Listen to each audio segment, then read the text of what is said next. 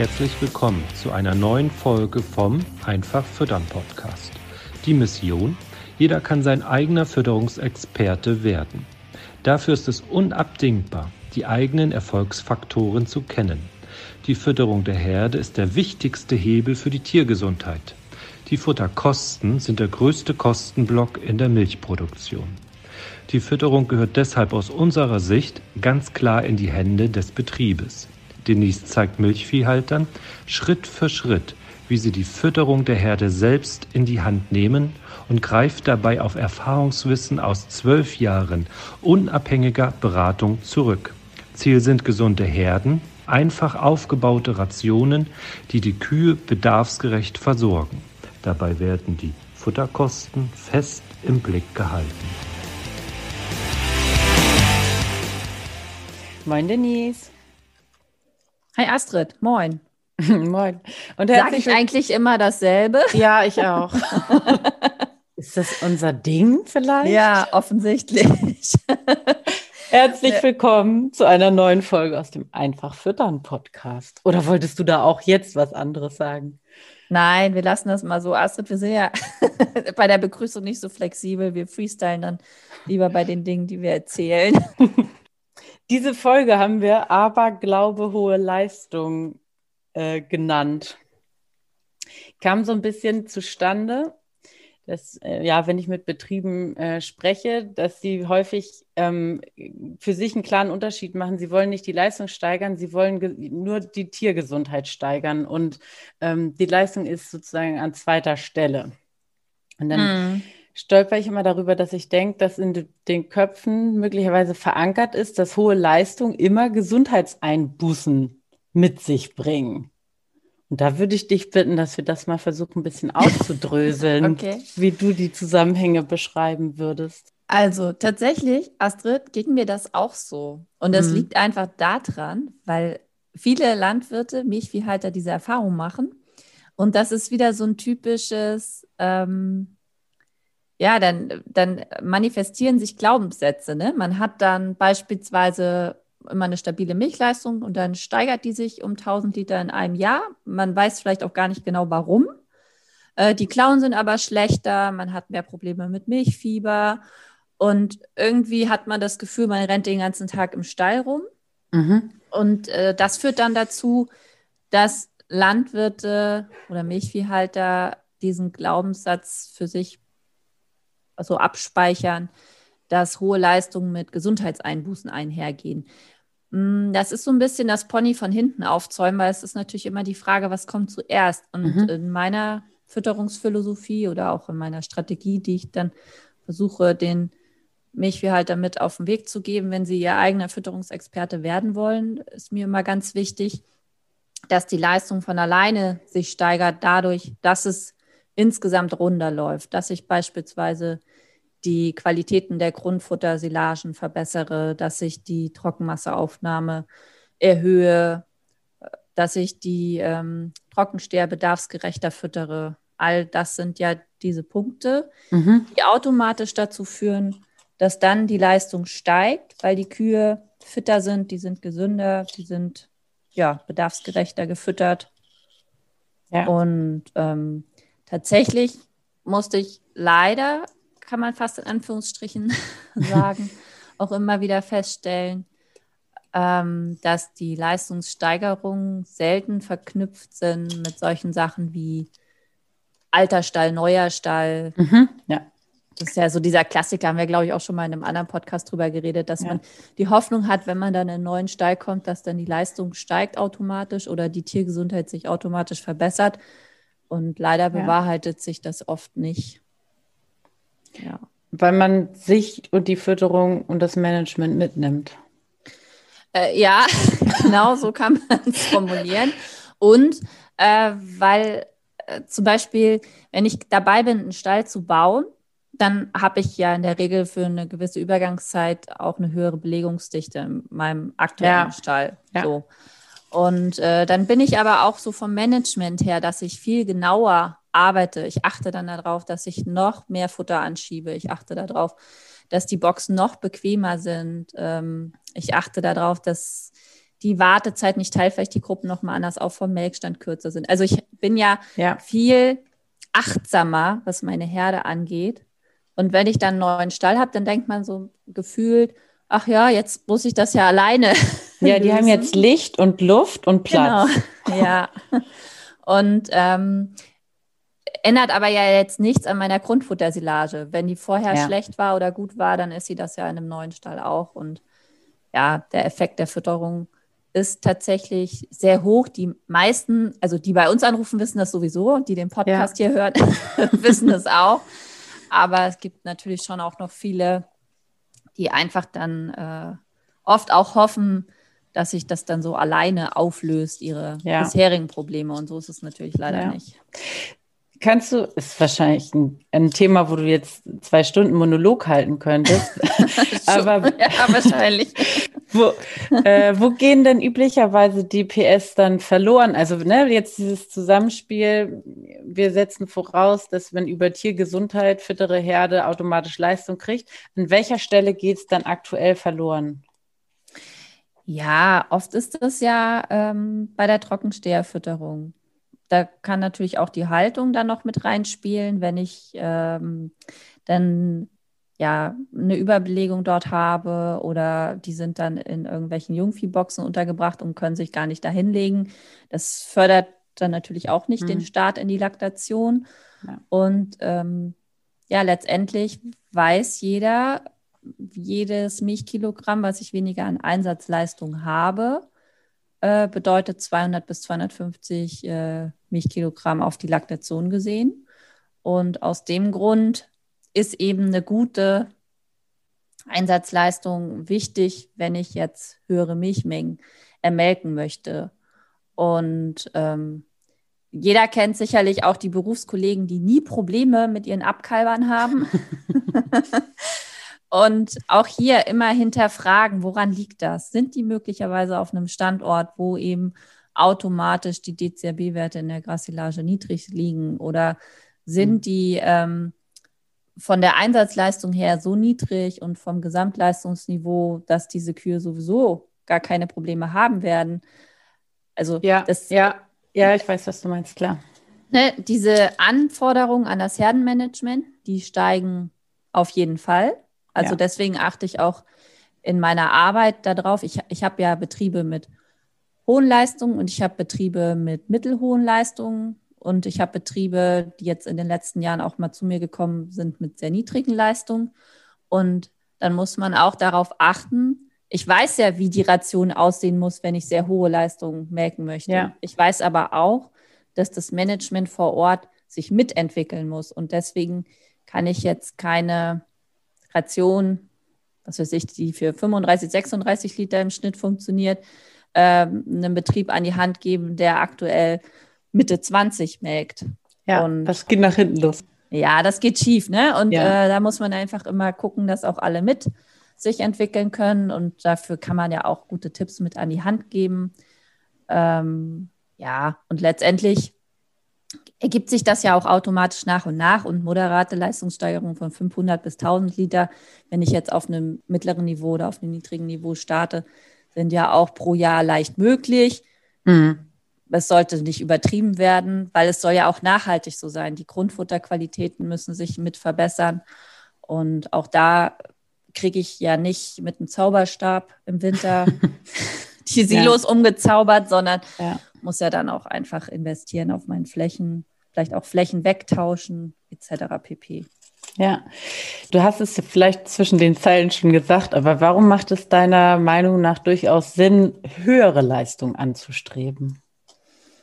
Naja, es kommt ja halt immer auf die betriebliche Strategie an, ne? aber die mhm. ähm, letzten Jahre führen einfach dazu, dass also die Betriebsleiter sind gut ausgebildet, das sind ehrgeizige äh, Unternehmer, die auch was erreichen möchten. Ja. Und ähm, ja, wenn man dann auch investiert hat, ist es einfacher mit höheren Leistungen dann den Betrieb auf ein gutes, stabiles Fundament zu stellen, was jetzt so die Wirtschaftlichkeit ja. angeht. Voraussetzung ist natürlich, dass ich die Futterkosten kenne und auch weiß, dass mein Einkommen nach Futterkosten, also dieses Income over Feed Cost, für mich sich tatsächlich verbessert, wenn ich die ähm, Leistung erhöhe. Ja. Wir arbeiten jetzt ja in den Trainings auch oft mit ähm, Make-Roboter-Betrieben zusammen. Ja. Da sind die Kosten ja auch, was die Investition angeht und auch die Wartung, etwas höher. Und ähm, das rechnet sich dann in der Regel nur, wenn da auch entsprechend Milchleistung hintersteht. Und ähm, die Genetik, die heutige, die kann das ja. Also ja. letztendlich geht es ja nur darum, dieser Genetik keine Stöckchen in den Weg zu legen, über die sie rüberfallen. ja. Also mal so ja, bildlich gesprochen. Sondern ähm, die entsprechend auszufüttern, die zu managen, sich Gedanken bei dem zu machen, was man da tagtäglich tut und immer nach Optimierungsmöglichkeiten zu suchen. Und ähm, wenn man von der Uni kommt und da eine gute Ausbildung genossen hat, dann vielleicht noch ein Jahr lang im Ausland auf anderen Milchviehbetrieben war, dann ist es in der Regel einfach so, dass man natürlich ehrgeizig an dem Standort in Deutschland, wo ja Milchproduktion ja auch teuer ist, so was Arbeitskräfte ja. und Auflagen angeht, ähm, da dann auch entsprechende Zahlen zu liefern. Ja. Bedeutet im Umkehrschluss, es gibt ja auch Strategien, auch bestimmt erfolgreich äh, an dem einen oder anderen Standort hier in Deutschland, äh, die mit weniger Output klarkommen. Ja, aber das ist, das ist jetzt nicht unsere Zielgruppe. und das nee, und sind in ich, der Regel jetzt auch nicht die, die sich dann mit diesen komplexen Fütterungsthemen so auseinandersetzen müssen. Ja, das machen. Ja. Und ich finde auch häufig, ähm, dass dieser Satz, der Weg ist das Ziel, da einfach auch äh, gilt. Ne? Hast du ja im Endeffekt auch gesagt, in dem Moment, wo man sich das als Ziel setzt, dass die Tiere gesünder sind und sich eben klar macht, dass es nur darüber geht, dann ähm, macht man ja auch, also nimmt man ja einfach einen besseren Weg oder einen kürzeren Weg. Ja, richtig. Und ähm, die guten Betriebe zeigen einem ja auch immer wieder, dass es geht. Und ja.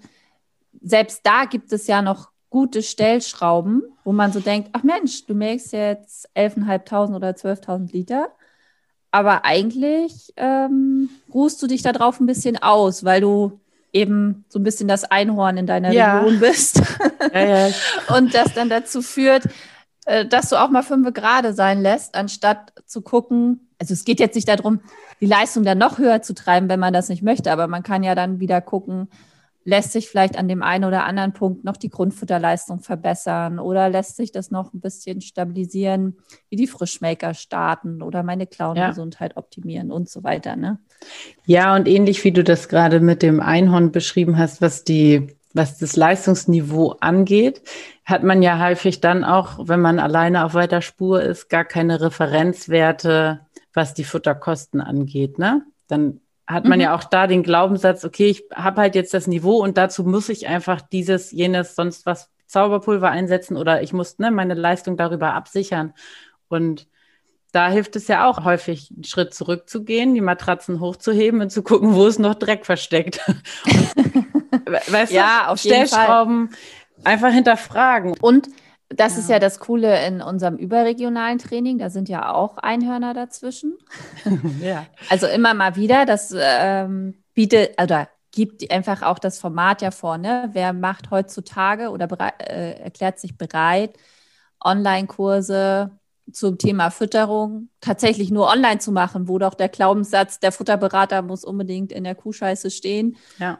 sich meine Kühe ähm, angucken und BCS machen ja. Der steht ja noch nach wie vor im Raum. Und unsere Strategie jetzt, die Landwirte dann mit den Hausaufgaben loszuschicken, ist ja einfach neu auf dem Markt. Ja. So, und das führt einfach dazu, dass wir dann auch mehr Einhörner schon immer in den Trainings haben. Ja. Und das führt natürlich dann dazu, wenn du so eine Koppel mit Einhörnern hast, dass ja. die sich auch wieder besser vergleichen können. Ne? Ja, das stimmt. Ja. Das Bild finde ich auch wieder gut. Ist vielleicht ein bisschen sehr feminin jetzt, aber das müssen sie sich sonst die einen oder anderen einfach mit baggern oder keine Ahnung. Ja. um jetzt hier mal alle Klischees vollständig bedienen zu können. Lass uns noch mal kurz aufs Thema, ähm, ja, was heißt zurückkommen? Weg Wir sind von ja den Einhörnern. Weg von den Einhörnern, ja, genau. ähm, okay. Wenn man sich als Ziel nimmt, dass die Kühe gesünder gefüttert werden, mehr fressen und so weiter. Was sind die Nebeneffekte? Kann man das so sagen? Naja, das ist ja wieder, wir hatten ja mal eine Folge Selbstsabotage und grundsätzlich ist ja der Nebeneffekt, der Kollateralschaden, dass der Job langweiliger wird. also ja, ist ja so, ne? Ja. Wenn ich äh, meine Fütterung im Griff habe und kann zwei Tage vorher schon erkennen, oha, jetzt sind die TS-Gehalte stark gesunken, stark gestiegen, ich muss das anpassen, dann verpasse ich ja so diesen Zusammenbruch drei Tage später, der gekommen wäre, wenn ich das nicht vorher gesehen hätte. Ja. So, und das bedeutet, dass meine Arbeit nach und nach immer langweiliger wird, in Anführungsstrichen. Mhm. Und wie wir damals in der Folge ja schon richtig gesagt haben, es sind ja alles freiwillige Unternehmer, die was erreichen wollen, die ehrgeizig sind, die ja. in der Regel top ausgebildet sind, also wie ihr, die uns jetzt alle zuhören, ja nun mal in der Regel aufgestellt seid, weil es hier eine spezielle Gruppe ist, die uns zuhört. Ja. Ähm, und das führt dann einfach dazu, dass ich ja mir andere Betätigungsfelder suchen muss, um Abwechslung in meiner Arbeit zu haben. Und für die Kühe bedeutet das aber natürlich, dass sie, dass die Herde ruhiger läuft, dass sie insgesamt äh, sich in den Tiergesundheitsdaten verbessern und dass nach und nach dann auch die Milchleistung sich weiterentwickelt, ohne dass ich das jetzt großartig ausbremsen könnte. Ne? Ja, weil die Tiere gesünder sind und dadurch einfach auch leistungsbereiter. Ja, wenn du als Kuh jetzt jeden Tag wirklich eine homogene, stabile Ration bekommst, Tag zu Tag die gleiche Ration, dann ähm, stabilisiert sich ja auch das Immunsystem. Ja. Also bei einer adäquaten ähm, Ration, die jetzt auch in der richtigen Höhe aufgenommen wird ne, und bedarfsgerecht ausfällt. ja. ja.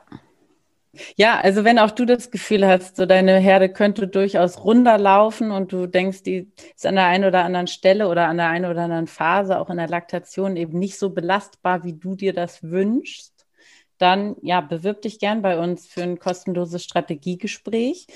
In dem 45-minütigen Gespräch mit jemandem von uns aus dem Team besprechen wir dann, wo deine Herde möglicherweise gerade hakt und ob wir ja, dir da weiterhelfen können, ne? ob du da auch ein geeigneter Kandidat dann für unser Online-Training bist.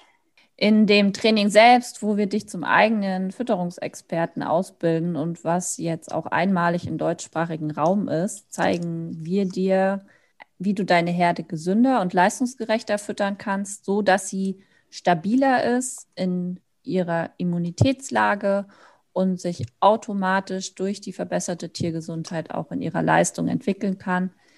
Immer mit Blick auch auf die Wirtschaftlichkeit deiner Milchproduktion. Ja, und Ziel ist es, deine Herde langfristig gesund und stabil auf dem Level zu halten, auf dem du arbeiten möchtest in der Zukunft. Ja, wir hören uns in der nächsten Podcast-Folge wieder, ne? Bis dahin. Tschüss. Tschüss. Vielen Dank, dass du heute wieder zugehört hast dir gefällt, was du heute gehört hast, das war nur eine Kostprobe. Wenn du Lust hast, die Fütterung selbst in die Hand zu nehmen und dein eigener Fütterungsexperte werden möchtest, dann komm zu uns ins Online-Training. Natürlich kannst du die Schlüsselfaktoren einer leistungsfreudigen und gesunden Milchviehherde auch selbst suchen. Es kostet aber oftmals sehr viel Zeit. Im Training nimmst du die Abkürzung. Du profitierst von den Erfahrungswissen aus zwölf Jahren unabhängiger Fütterungsberatung. Denise ist dein Mentor an deiner Seite und bringt dich ohne Umwege von A nach B. Wir haben Landwirte in Deutschland, Österreich und der Schweiz erfolgreich zu ihren eigenen Fütterungsexperten ausgebildet. Willst du wissen, ob das Training auch für dich geeignet ist? Dann bewirb dich bei uns für ein kostenloses Strategiegespräch.